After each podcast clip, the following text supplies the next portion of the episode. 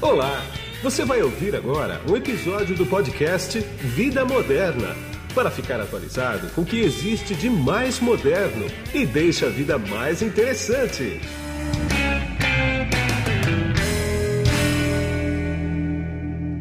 Bom, quem está nesse podcast aqui comigo agora é o Guilherme Tanaka, que ele é coordenador de treinamento da Delink Brasil. Tudo bem, Guilherme? Opa, tudo bem, você, Guido? Tudo bom. O mercado te conhece como Guilherme ou como Tanaka? Olha, acho que das duas formas, talvez As hoje duas. mais como Guilherme, tá né, mas o pessoal internamente me chama bastante de Tanaka. ah, como a gente vai falar para o mercado e não vai falar só internamente, eu vou te chamar de Guilherme, então. Perfeito. Tá bom? Guilherme, a gente vai bater um papo aqui sobre um assunto que ele é bastante sensível hoje e pertinente para o mercado, que são redes Wi-Fi domésticas. Né? Por que, que eu estou falando isso? Porque existe muita frustração do usuário colocar uma banda larga em casa de 200 mega, 300 mega, fibra ótica, mas o desempenho dele, o Wi-Fi, não corresponde àquela velocidade toda, né? Por que, que isso acontece? Eu, eu costumo sempre dar um passo atrás antes. Tá, né? tá, é, mas explicar um pouquinho primeiro como é que funciona a rede Wi-Fi. Tá. Acho que a gente começa por aí, porque, sim, de fato, né? Antes o que a gente tinha de preocupação era a, a internet estar disponível, né? Ela funcionar perfeitamente. Sim. E, e aí, para isso, foram se desenvolvendo várias técnicas, certo? Que hoje a gente vê bastante presente nos nossos roteadores, né? Os, os equipamentos que emitem o sinal Wi-Fi, né? O sinal sem fios da internet. E aí, sim, depois a gente começa a ter, de fato, esse problema que é recorrente, é atual, né? E eu acho que vai durar por alguns bons tempos ainda, até a gente, de fato, trazer novas tecnologias que possam resolver esse tipo de problema de alcance, né? Sim. É, que é justamente essas zonas que a gente chama de zonas de sombra, né, onde você não tem a internet funcionando de jeito nenhum na sua casa, né? Sim. Mas eu gosto de dar um passo atrás antes, por quê? Porque eu acho que o, o ideal é a gente entender primeiro como é que funciona hoje a internet Wi-Fi, né? Basicamente, a gente tem né, o, o, consumidor hoje ele vai encontrar nas lojas lá vários roteadores, vários equipamentos. Eles veem aquelas nomenclaturas loucas, né? Sim. Ah, este equipamento aqui é um roteador N300, aquele ali é um AC1200, é um AC750, AC2100, né? E aí o cliente ele fica, meu Deus, o que, que é isso? Né? É. Assim como eu no começo também era leigo nessa parte, eu, eu vi assim e falo, bom, eu contratei uma internet de 100 mega. Então eu vou lá na loja, eu vou pegar um equipamento que ele me fala lá 100 megabits por segundo, né? 100 Mbps ou 300 Mbps. Então eu vou entender que aquele lá, aquele equipamento de 300 Mbps vai atender ao que eu preciso, né? Sim. Mas não é necessariamente desta forma que funciona a, na parte de Wi-Fi, né?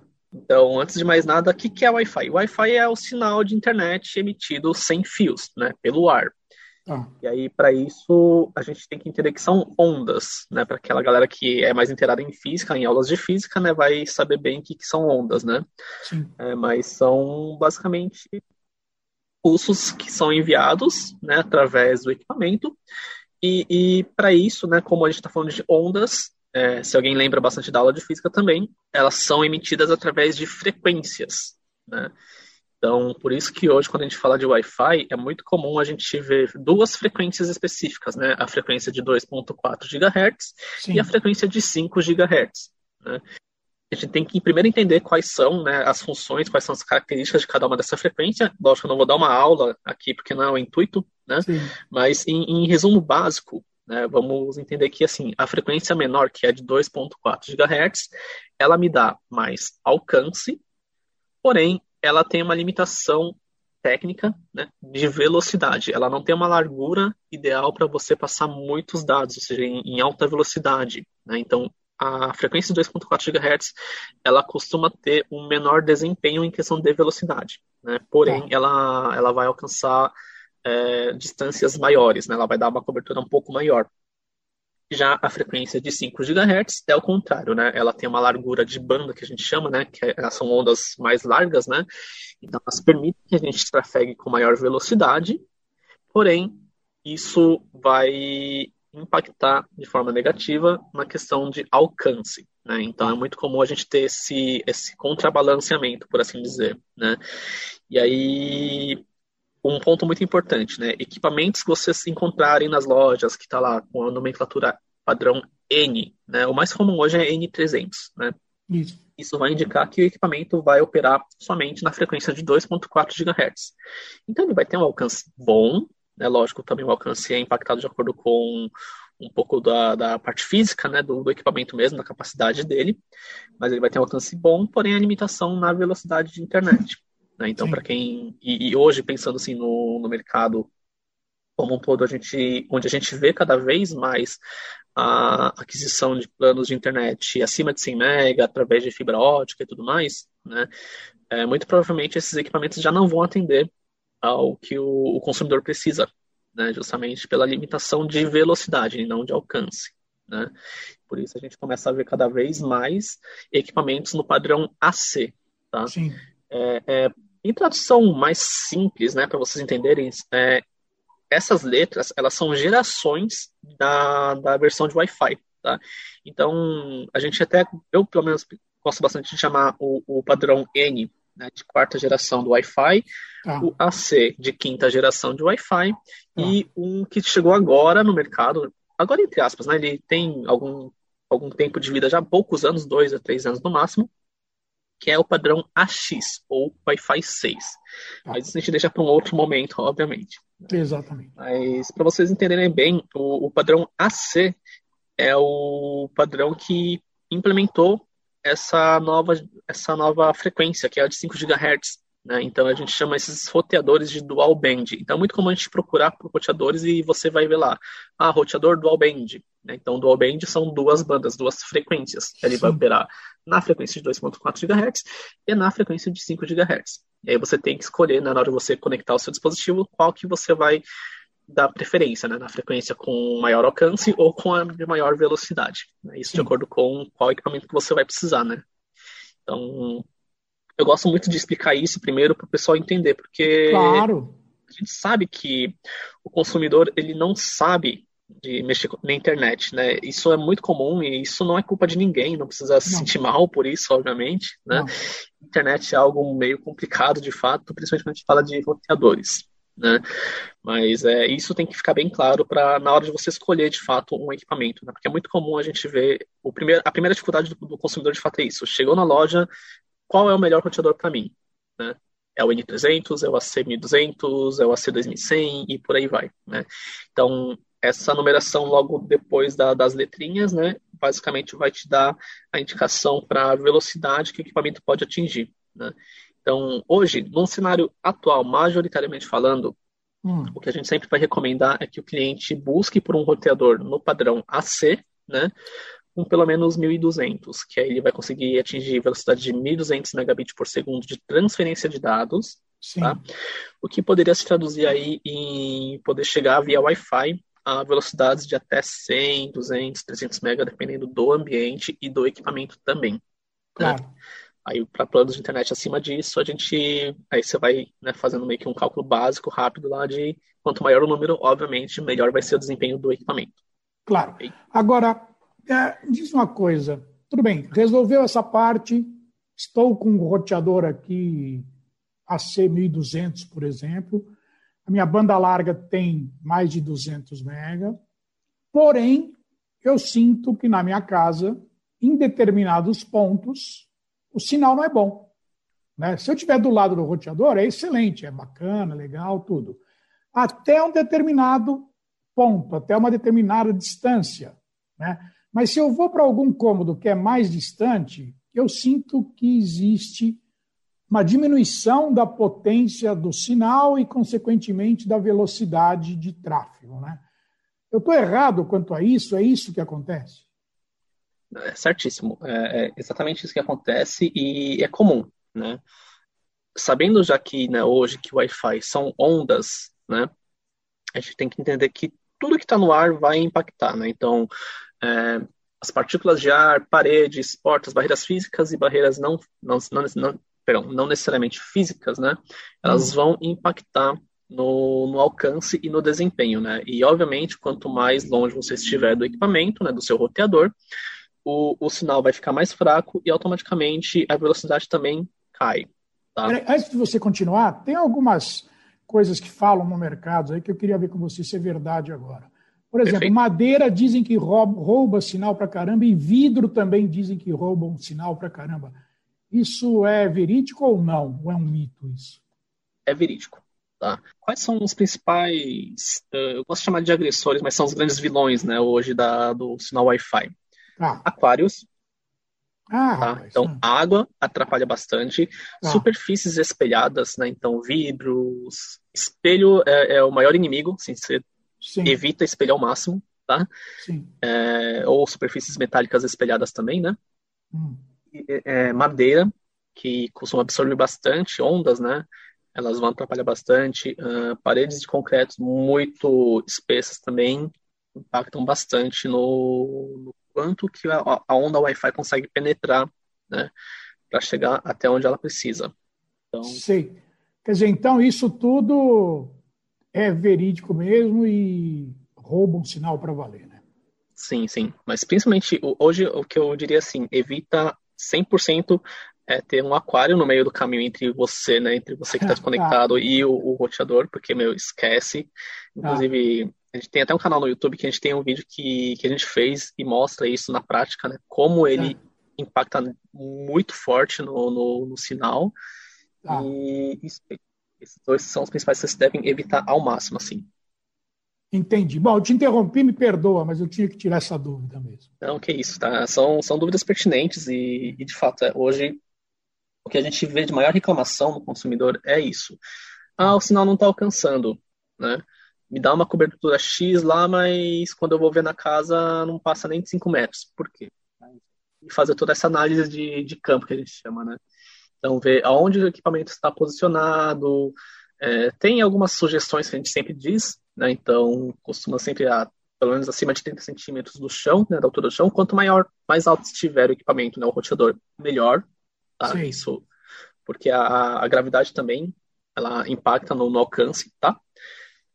Uh, fica longe desses tipos de materiais que eu falei, né? Madeira, vidros, aquários, espelhos, enfim, partes tá. metálicas principalmente, né? Acho que inclusive a gente pode fazer até uma analogia, né? Lembra, acho que quando o pessoal mais antigo, né, que usava a TV analógica lá com antena, né? O que o pessoal usava bastante era aquela linha de aço lá em cima na antena, né, é para aumentar o sinal. Antena, é. É, isso vai atrapalhar, no caso do, do sinal Wi-Fi, tá? Sim. sim. Entende que você não está recebendo sinal, você está enviando pela antena, tá? Então isso pode atrapalhar. E, e, também fica longe de equipamentos que emitem ondas eletromagnéticas. Né? Então, quanto mais afastado você tiver de uma televisão, de, de uma tomada, né, uma, uma fonte que não tenha um, um, um bom isolamento, por assim dizer, Sim. ou um micro-ondas, por exemplo, né? apesar de não é. ser comum, mas pode acontecer. Microondas é um mais, vilão, né? Exatamente. Quanto mais afastado você tiver, né, colocar o seu roteador desse tipo de, de agressor, é melhor para o seu sinal. Tá? Você vai sentir uma certa diferença. Porém, é muito comum que, mesmo né, seguindo todas essas regras, o, o Wi-Fi não alcance o sinal desejado, né, não alcance as áreas que você realmente precisa. Né? Ou quando alcança, fica lá com um sinal muito fraco, né? fica 20%, 25%, 10%, 15%, né? onde dependendo da distância, do, da qualidade do sinal e do, do momento, fica impossível de navegar. Você Sim. fica conectado na rede Wi-Fi, mas não navega, porque ele só consegue né, onde você está, ele só consegue conectar o seu dispositivo até o seu roteador. Mas a distância é tão grande, mas tão grande, que às vezes ele não consegue passar dados justamente pelo alcance, né, pela distância. Então é muito comum, inclusive, acontecer isso. Né? Você vai ver que lá está com um pontinho lá no, no seu marcador de conexão Wi-Fi, só que quando você está tentando abrir alguma coisa, ele não vai. É justamente por isso. Tá? Você está numa distância que o roteador, infelizmente, não tem esse alcance. Né? Tá. E como é que você resolve isso? Quer dizer, com, bota um repetidor no meio do caminho? É simples assim? Sim, é, a gente tem duas formas de, de, resolver. Né? Hoje, o que o pessoal mais encontra como solução é, de fato, né, o que você falou, Guido, é, é usar um repetidor de sinal. E, o repetidor de sinal ele funciona muito bem para a maioria dos casos, né, onde o usuário ele não tem um consumo excessivo de internet. Porém, né, pensando agora, principalmente nesse cenário de pandemia que a gente vive agora, talvez o repetidor de sinal, muitas pessoas que implementaram ou estejam implementando em casa, vão, eles vão sentir que o repetidor de sinal já não atende tão bem assim. Sim. Né? Por quê? Porque o repetidor de sinal ele também tem essas limitações técnicas. Né? Então, além de você ter que buscar por um repetidor que ele é compatível com a sua velocidade de internet contratada né, e o seu roteador também, tá? É, e aí, aqui eu digo especificamente, putz, eu tenho um roteador que é C1200. Então, o que a gente sempre recomenda é buscar por um repetidor que também seja, no mínimo, a C1200 ou superior. Tá. Senão, ele não vai oferecer o desempenho que você realmente precisa. Só que mesmo assim, às vezes o repetidor ele não vai atender perfeitamente ao que o, o pessoal precisa, né? Justamente porque, como eu falei, né? Em tempo de pandemia, principalmente quando está todo mundo em casa, a gente tem mais dispositivo conectado. Né? E, e, pensa que cada, cada celular que você tem conectado, cada computador que você tem conectado, cada televisão inteligente que você tem conectado, videogame e, e por aí vai, é um dispositivo a mais na sua rede conectada, né? tentando conversar com os seus equipamentos, com seu repetidor, com seu roteador, e que também está emitindo ondas eletromagnéticas ao mesmo tempo. Né? Então, isso também vai impactar no, no alcance do, do, sinal, no desempenho da rede Wi-Fi como um todo. Né? Então, o repetidor ele vai, né? Como eu falei, ele vai resolver bastante. É, ele é meio chatinho para muitas pessoas na questão de como configurar, é. né? Até porque uma das particularidades do repetidor de sinal é você não consegue manter o mesmo nome de rede Wi-Fi. E é, o que é muito comum é você colocar lá, vou usar como exemplo algo fictício, mas vamos lá. Digamos que em casa eu tenho a minha rede Wi-Fi lá de 2.4 e 5 GHz e eu coloquei um repetidor de sinal para pegar no segundo andar da minha casa. Ah. É, eu preciso pegar esse repetidor de sinal, eu preciso configurar ele para receber o sinal do meu roteador. Tá? Então, no meu cenário aqui, eu coloco na, na frequência de 5 GHz que tem mais desempenho. Né? Então, eu tenho que colocar primeiro o repetidor dentro do alcance é, do, do, da frequência 5 GHz para ele repetir esse sinal. E é o que é muito comum. Quando você está configurando, a primeira sugestão que ele te dá é repetir o nome da rede Wi-Fi com um, uma, um complemento. Né? Então, no meu caso aqui nesse cenário, eu tenho lá a rede D-Link 5 GHz, e aí quando eu coloco o meu repetidor D-Link lá, ele vai colocar rede D-Link 5 GHz, underline ou traço, é, EXT, o que é muito comum. Né? Sim. Ou qualquer outro tipo de variante, mas é, ele sempre vai colocar algo a mais no nome como uma sugestão, né? Ou você coloca também o nome que você preferir, mas basicamente ele cria esse nome, novo nome de rede, né? Tá. E você pode então, manter a senha, a mesma senha, ou tem que trocar a senha? Pode manter a mesma senha, isso não é impeditivo. Ah. Porém, né, qual é o grande ponto? A sua rede, assim como os seus dispositivos, eles não têm a inteligência para fazer o quê? Bom, eu estou saindo de uma área onde eu tenho o sinal fraco do roteador do Guilherme e estou entrando numa área onde tem o sinal forte do repetidor do Guilherme, né? Tá. Então, eu vou fazer o quê? A, ou a rede ou o dispositivo, né? Vou usar o exemplo do celular mesmo. Ele não, não tem a, a inteligência, ele não tem a programação para fazer assim. Ah, bom, então eu tenho, eu estou dentro de uma área de cobertura onde eu tenho uma rede Wi-Fi conhecida que já está configurada né, com sinal mais forte do que eu já estava configurado anteriormente. Então eu vou pular automaticamente. Não é assim que funciona, né? infelizmente. Então ele só vai mudar de rede automaticamente, entre aspas, quando você sumir, né? Você ah, sair da área de alcance do entendi. anterior para entrar no próximo. Né? Isso também, de qualquer forma, é um problema, porque você está se desconectando e reconectando. Pois né? é. Então é, é um cenário muito para quem comum. joga, né? Exatamente, para quem joga principalmente assim, principalmente no celular, ainda mais que está se popularizando cada vez mais jogos Você é morte no celular. certa, cara. Exatamente, esquece. Você perdeu a partida porque você é. Você tá mudando, tá andando pela casa, indo pro quarto, pra sala, enfim, né? Você é. desconectou. Ou aquela galera que tá assistindo Netflix, tá ouvindo um podcast, tá ouvindo é. música, né? Dá aquela travada por quê? Porque você tá mudando de rede, ele tá desconectando e tá conectando na outra. Né? Então, Sim. isso é muito comum acontecer. Para muitas pessoas, pode ser que isso não seja um problema. Mas para usuários talvez mais exigentes, como eu, por exemplo, isso vai dar dor de cabeça, isso atrapalha. Né? Eu mesmo eu fico muito inconformado com isso. Na verdade, ficava, né? É. Então, pensando nesse cenário, criou-se né, uma nova solução que é a rede Mesh, que a gente ah. chama, né, Wi-Fi Mesh. É isso que eu ia te perguntar. O que é a Mesh? Quer dizer, vamos começar aí desde o que quer dizer Mesh em português, né? Porque o mercado realmente desconhece esse tipo de rede. Sim, sim. Bom, a, a, basicamente a rede mesh, em tradução livre, e, e inclusive se aplica bem né, ao conceito, mesh significa malha. Tá? Então, ah. como se de fato criasse uma malha de rede Wi-Fi em toda a sua casa, né? com apenas um, dois, três equipamentos, aí dependendo do tamanho da casa, né, do ambiente. Claro onde você vai ter mais desempenho do que você teria com um roteador convencional e também com a adição de repetidores convencionais. Tá? Então, a característica mais importante da rede mesh é justamente que você pode colocar um, dois, três dispositivos, né, três pontos que a gente chama de pontos mesh. Então, um sendo o seu roteador principal e os demais sendo repetidores de sinal da rede mesh. Tá? Lembrando que todos têm que ser compatíveis com a tecnologia também. Okay?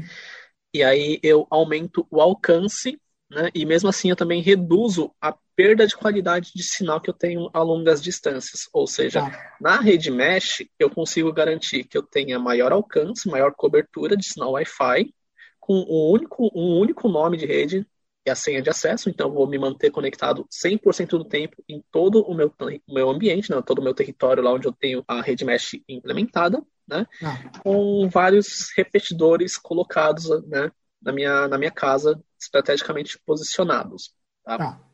Então, basicamente, essa é, é, a função principal da rede mesh. E aí você não perde sinal quando você está indo de um, de um ambiente para o outro ao longo do é. caminho? Entre aspas, perde, mas não é algo perceptível. Tá? Por tá. quê? Porque você tá. É, é, é, mais fácil de imaginar. Imagina que você tem uma planta né, e, e da planta da casa, assim, e você coloca Sim. os seus repetidores, né? Cada repetidor ele vai enviar um sinal. Então, ah. o, o, o, ponto ideal é você colocar esses pontos repetidores, mesh, né, uhum. em pontos estratégicos, como eu falei, para que eles consigam cruzar o sinal deles. Né? Ah, então, tá. o que a gente sempre recomenda é que não esteja abaixo de 50% de, de alcance do sinal Wi-Fi de um do outro. Tá. Tá? Para garantir um maior desempenho e menor perda de pacote, né? Mesmo, menor perda de desempenho de velocidade e alcance. Tá. Né? Então, assim, é muito comum que você de, de, fato veja, né? Mas você não vai sentir isso na sua experiência. Né? Você jogando, você navegando na internet, você assistindo um vídeo, enfim. Você não sente essa experiência mesmo quando você está andando pela casa. Porque a rede mesh ela tem justamente essa propriedade de garantir que você esteja 100% do tempo dentro da área de cobertura do, da sua rede Wi-Fi. Né? É, deixa eu fazer uma analogia aqui. Seria como se você tivesse com um celular, num celular, porque o celular hoje ele chama celular porque ele tem células de emissão de sinal. Então, quando você anda pela cidade, você sai de uma célula, o celular está com sinal numa célula, ele sai daquela célula, pega outra célula e assim vai ao longo do caminho que você percorre. Seria mais ou menos isso, né? Exatamente. É uma boa analogia, inclusive, né? Hoje a gente já está acostumado justamente com isso. Ah, tô saindo de casa, tô indo pela. Sei lá, é, eu moro aqui em São Paulo, né? Então eu tô saindo de casa, eu vou lá pra Avenida Paulista. Então é muito comum que eu veja o sinal do celular sempre oscilando, né? Sim. Às vezes também fica mudando de 3G, 4G e né, fica oscilando dependendo de onde, de onde eu estou. Mas eu sempre estou com o sinal, eu sempre estou conectado. Né? Então, sim, pode ser. Dependendo da distância onde você estiver na casa, claro. é, é, a mesma situação. Só que, obviamente, o impacto vai ser menor porque você está com o máximo possível de cobertura dentro da sua casa. Né? Entendi. Então, Mas te cortei de novo, continua. Não, que isso, que isso. É super pertinente, inclusive, a dúvida. Então, assim, é, essa é, esse é o grande benefício da rede mesh hoje, certo? É, de fato, você ter essa única rede Wi-Fi com três, quatro dispositivos mesh espalhados na sua casa para obter o máximo alcance, né? O que a gente sempre fala é tirar, né, eliminar aquelas zonas de sombra, como eu falei lá no começo, que são aquelas áreas onde você não tem cobertura Wi-Fi. Sim. Né? E, e, a grande vantagem é que você pode ficar 100% do tempo conectado, de fato. Né? Então, você está andando pela casa, você sempre vai estar conectado. Por mais que você fique mudando, né, migrando de uma antena para outra, ou seja, um ponto, né, do repetidor para o roteador e, e vice-versa, você não fica recebendo esse, esses momentos de desconexão, porque você não está mudando de rede. Você só está sendo meio que, entre aspas, jogado de uma antena para outra, né? Então, do, da antena do meu repetidor para a antena do meu roteador, ou para o outro repetidor que está lá mais profundo, enfim, né? Mas eu sempre tenho esse roaming que a gente chama, né? Então, Sim. eu sempre estou migrando, mas eu permaneço conectado na rede em todo o momento. Eu não fico tendo essas quedas, não, fico, não, não vai travar meu vídeo da, da Netflix, do YouTube, enfim. O, o podcast vai continuar na, carregando normalmente, o jogo vai continuar acontecendo em tempo real. Então você não tem essa perda de desempenho. Tá? Entendi. E na rede mesh existem as variações de, de velocidade também? Você tem uma rede mesh 1200, outra 1300, outra 2200, alguma coisa assim ou não?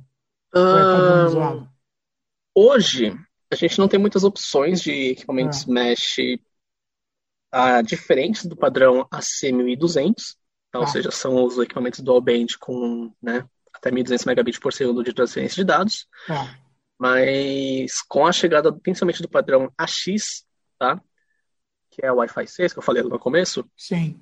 Uh, a gente espera né, que, que tenha de fato mais equipamentos aí com outros tipos de padrões, outros tipos de velocidade. Tá? Mas sim, pode existir algum, em algum momento aí a questão de, da presença de um, um equipamento mesh aí, a C2100, por exemplo. Tá. tá? É, pode acontecer. Eu não acho muito possível, até porque a, a solução mesh hoje ainda não é muito acessível. Tá? Pensando ah. nos benefícios, o investimento vale muito a pena.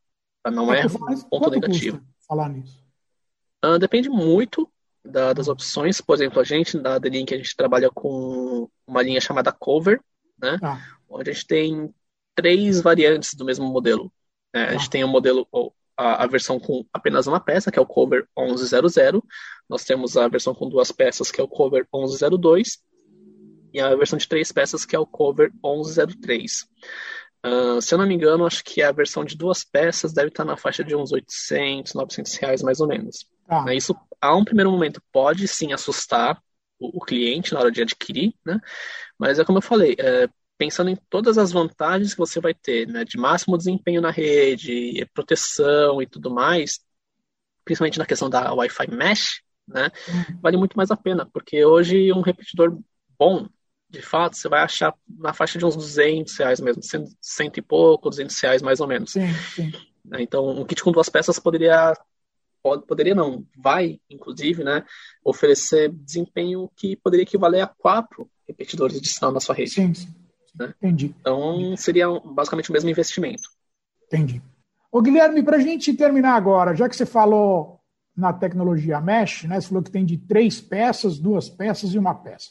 A de três peças, por exemplo, qual que é a área que ela pode dar cobertura? Aí a de dois e a de um também, se tiver. Tá.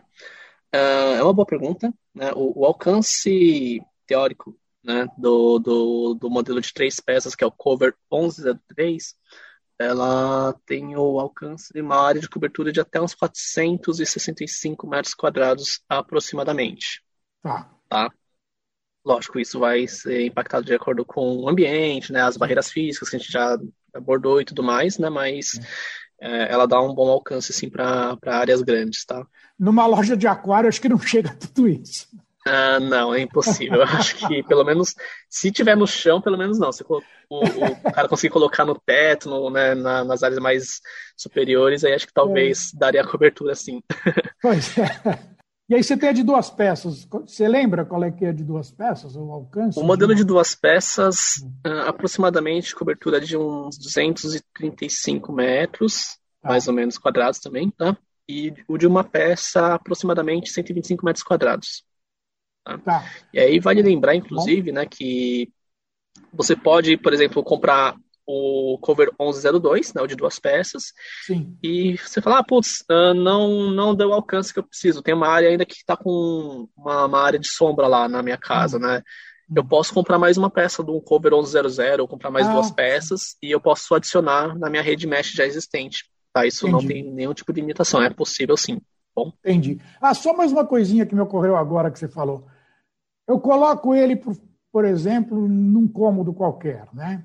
Mas aí eu resolvo o seguinte: não, esse estou usando ele já há algum tempo lá. Assim, poxa, eu vou colocar no outro cômodo lá porque eu tenho que mudar meu escritório para outro lugar. Você pode tirar da tomada esse que estava no lugar e colocar no outro, não precisa fazer mais nada. Como ele já está configurado, né, na primeira vez que você abre ele da caixa, você segue todo o procedimento de configuração e né, entendo que você já colocou na, no seu escritório lá atual e vai mudar depois, não tem problema nenhum, você não precisa fazer nenhum tipo de configuração tá. nova. Tá? É só tirar da tomada, colocar na tomada onde você precisa, desde que ele esteja dentro do alcance do, claro. dos demais, ele vai funcionar perfeitamente, não precisa configurar nada mais. Tá bom, tá legal.